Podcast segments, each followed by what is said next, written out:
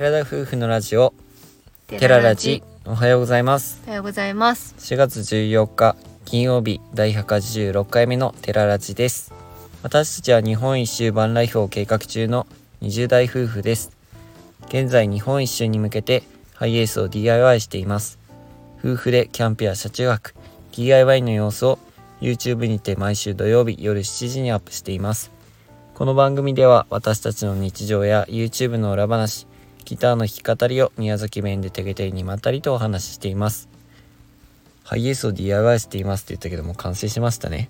はいこれもうリニューアルいたします。本日までの文面となります、はい、って感じですかね。うん原稿となります、はいはい。原稿となりまなんすまたかラジオで原稿っていうのを何とも言えませんが。オープニングとエンディングは原稿を読ませていただいてますそんなの分かってるでしょ皆さん。聞いてくださってる方々は。はい。ということでもうハイエースは完成しましたけど、さらにハイエースの変わったところや私たちのめちゃめちゃ近況報告をはい。ラジオでしたいと思います。近近況報告みたいな感じですね、うんですね。近況のより近みたいな感じで。もういいですから近況は。はいということでまずはい。ハイエースの変わった点をもう一個伝えたいと思うんですけども、うん。えー、と自分たちはですね、えー後ろの引き出しといいますかはい。机になるような、まあ、て引き出し式テーブルですね、うんうん。そちらの方にスプーンとフォークだね。はい。をつけ取っ手としてつけていたわけなんです。はい。でそれの色塗りをしている時にいやそれの色塗りではないんだけど別のところを塗ってる時うに、ん。はい私がですねその日が風が強かったもので、うん。立てかけてたんですようん。ハイエースにね。うん。で乾かしとこうと思って乾かしてる間に突風が吹きましてはい。セメントの方に倒れまして、はい。ちょいと傷がつきましてうん。すごく気になりましてうん。変えました まあ取っ手を新しく付け替えたということでせっかく付けたものだったんですけどね。まあ、同じものをねまた買って取り付けたわけなんです、そしておハンズマンの方に。はい、またそそれもともとハンズマンで買ったやつだったので、うん、まあ速攻行って買ったんですけどそれ以外にねあのちょっと似たような、まあ、色のというか系統が似たような色のタオル掛けみたいなものもうタオル掛けみたいっつって。違うけどね。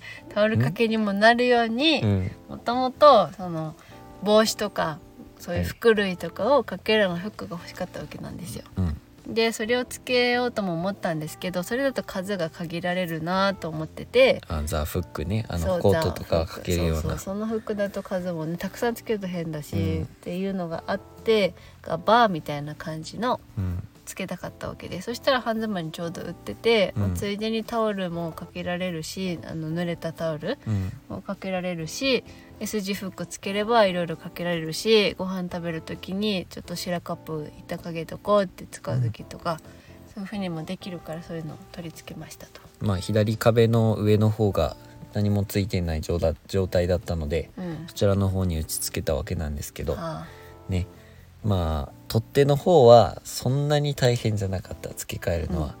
ただ左壁の上の方につける時にうまくネジがさせさせなかったというかあ、うん。ドリルでやったんですけどね、ううんまくいかなくてまっすぐ入らなくて途中で止まるというようなドネジリルでやったんだ。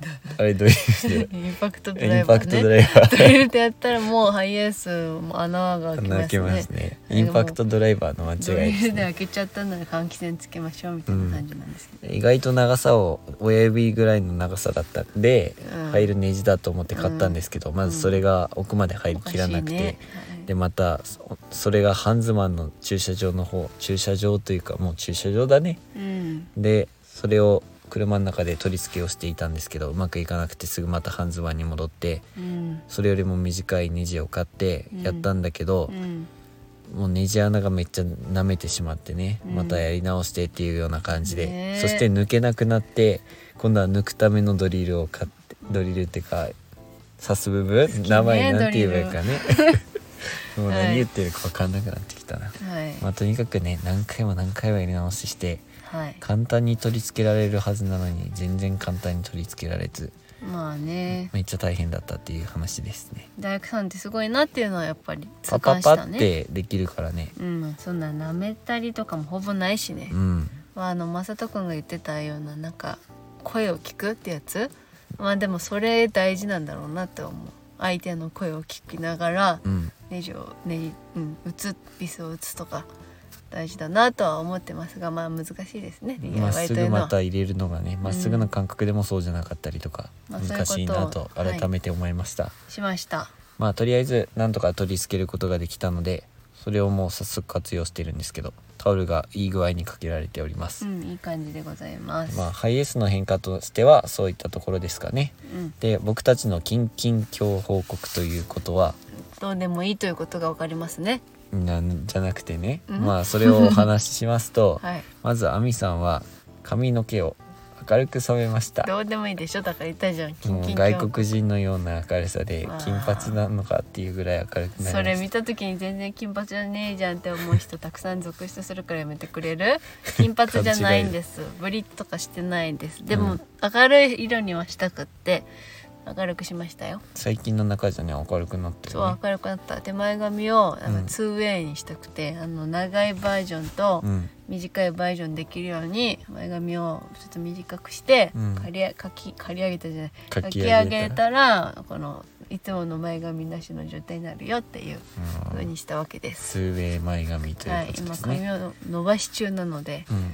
まあそれもこれから夏になり湿気の季節になっていくわけなんですよ。私の場合髪だと短いとボンバーをちょっと大変なので、うん。はい、伸ばして重みで抑えていきたいと思ってます。はい自分はもう自分も髪は染めてみたんですけど白髪染め兼髪染めみたいな感じで。白髪染めしてなんか若返ったよ。うん嘘すごく良くなったと思まあこれはもう髪切ったと同時に美容室でやっていただいたんですけど、う、うん、まあいい感じに染めていただいて。やっぱ違うね白髪を染めるだけでもやっぱ若返るって感じですよね、うん。見た目が良くなりますね、うん。まあおしゃれな白髪じゃなかったしね。たそうだよね。うん。